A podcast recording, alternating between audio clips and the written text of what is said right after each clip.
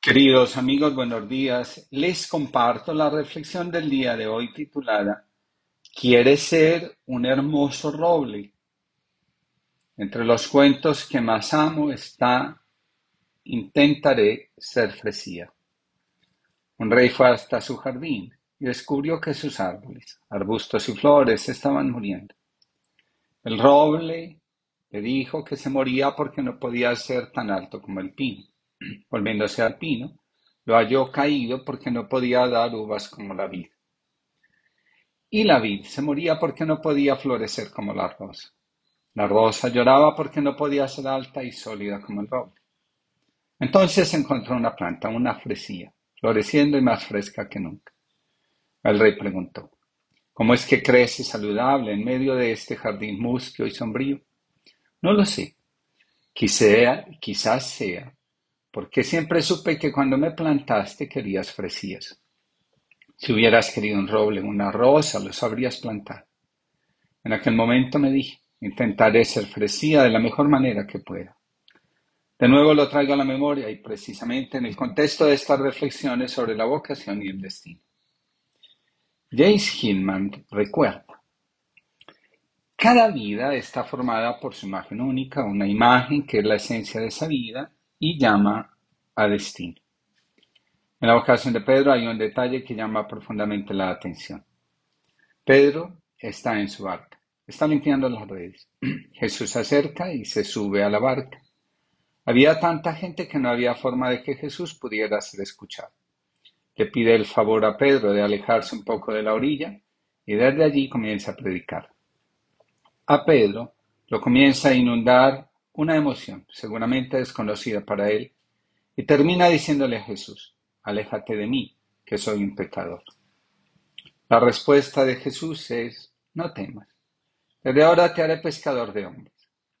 Lo que sucedió en el alma y en el corazón de Pedro es tan estremecedor que su reacción visceral fue de rechazo. En realidad, en ese momento, Pedro estaba ante un llamado, ante su destino, ante la imagen más real y profunda de sí mismo, el predicador. De hecho, después de la resurrección, veremos que es Pedro quien toma la voz sería ante las multitudes. Muchos autores definen la experiencia de la vocación como un encuentro con la divinidad. Ese encuentro ocurre de muchas maneras.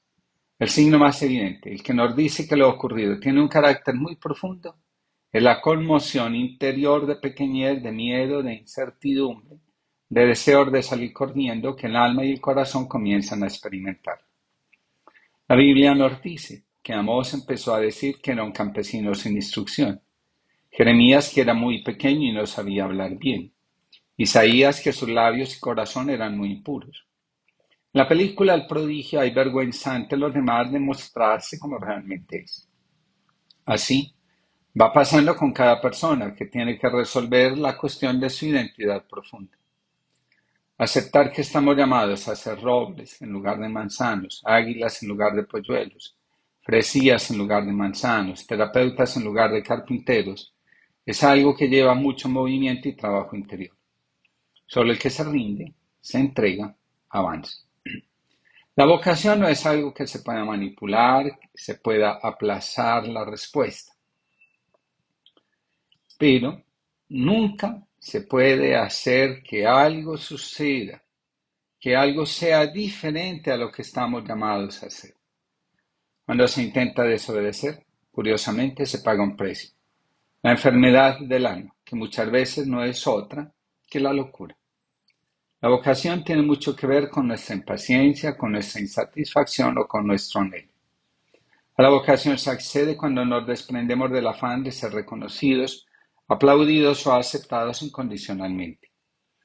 Ser uno mismo entraña una cierta sensación de exilio y un sentimiento profundo de armonía en la vida, aunque afuera todo parezca que esté en caos.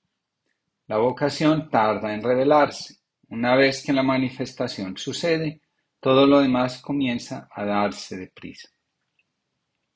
Jacob tiene que partir hacia su destino obligado por la situación familiar. Esaú, su hermano, lo busca para matarlo por haberle usurpado la herencia. El camino de huida tiene un sueño. Los ángeles de Dios bajan y suben por una escalera. Es la señal de, lo que, de que lo ocurrido en ese lugar es sagrado. Jacob levanta una estela. Los que pasan por el camino al ver la estela hacen una reverencia en señal de reconocimiento del lugar como un espacio sagrado. Es decir, lo vivido allí tiene un carácter inviolable. Ningún crecimiento vocacional se da sin la comunicación entre nuestra estructura psicológica y la gracia divina. Lo que somos va siendo transformado por lo que Dios es. Una de las mayores crisis que vienen después de reconocer la imagen del alma, la vocación, es la incomodidad en el comportamiento propio. Si queremos realizar lo profundo de nuestro ser, inevitablemente, tenemos que transformar nuestra actitud ante la vida, ante los demás, ante nuestra historia y sobre todo ante Dios. Algo debe morir para que algo nuevo pueda crecer. Es muy curioso. El descubrimiento de la vocación, en lugar de representar un ascenso en nuestra vida, se convierte en un descenso, las partes oscuras de nuestro ser. Una vez que aceptamos el llamado, salen a la superficie y reclaman toda nuestra atención. El alma sabe que para poder responderle a la vida necesita estar completa. Durante un tiempo, el alma ha escondido partes de sí misma para poder obtener la aprobación de los padres y de otras personas significativas. Ahora que se da cuenta que la vida verdadera no está en la aprobación de los demás, ni en esperar que la vida haga justicia ante lo que ha sido doloroso en la infancia, sino en ser ella misma, entonces comienza a reconstruirse porque solo estando completa y reconciliada puede responder con integridad y generosidad. La conexión espiritual, el diálogo permanente entre nuestra humanidad y lo trascendente, revela continuamente que el crecimiento no se da en la ilusión ascensionista propia de nuestra cultura, que considera que evolucionamos cuando nos vemos en mejores condiciones que los demás.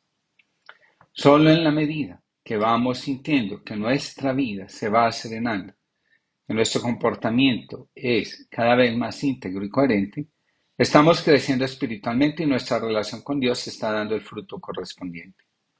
Para Jacob, el sueño de la escalera fue el signo que le reveló que de ahora en adelante la vida no dependía de la aprobación de la madre, sino de la responsabilidad y cuidado de sí como de la familia que el Señor le entregaba para que la acompañara y guiara.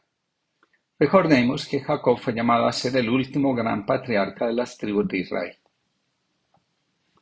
Hay que dejarlo todo en el seguimiento a Jesús, en la realización del propio destino, de la vocación. Primero se dejan las cosas, lo que se recibe heredado y viene grapado a apellido, lo que es fruto del trabajo y lleva nuestra huella. También hay que dejarse a sí mismo los propios miedos con sus parálisis y los propios saberes con sus rutas ya trazadas. Después hay que entregar las llaves del futuro, acoger lo que nos ofrece el Señor de la historia y avanzar en diálogo de libertades encontradas mutuamente para siempre, que se unifican en un único paso en la nueva puntada de tejido. Benjamín González Vuelta. Que tengamos todos una linda jornada.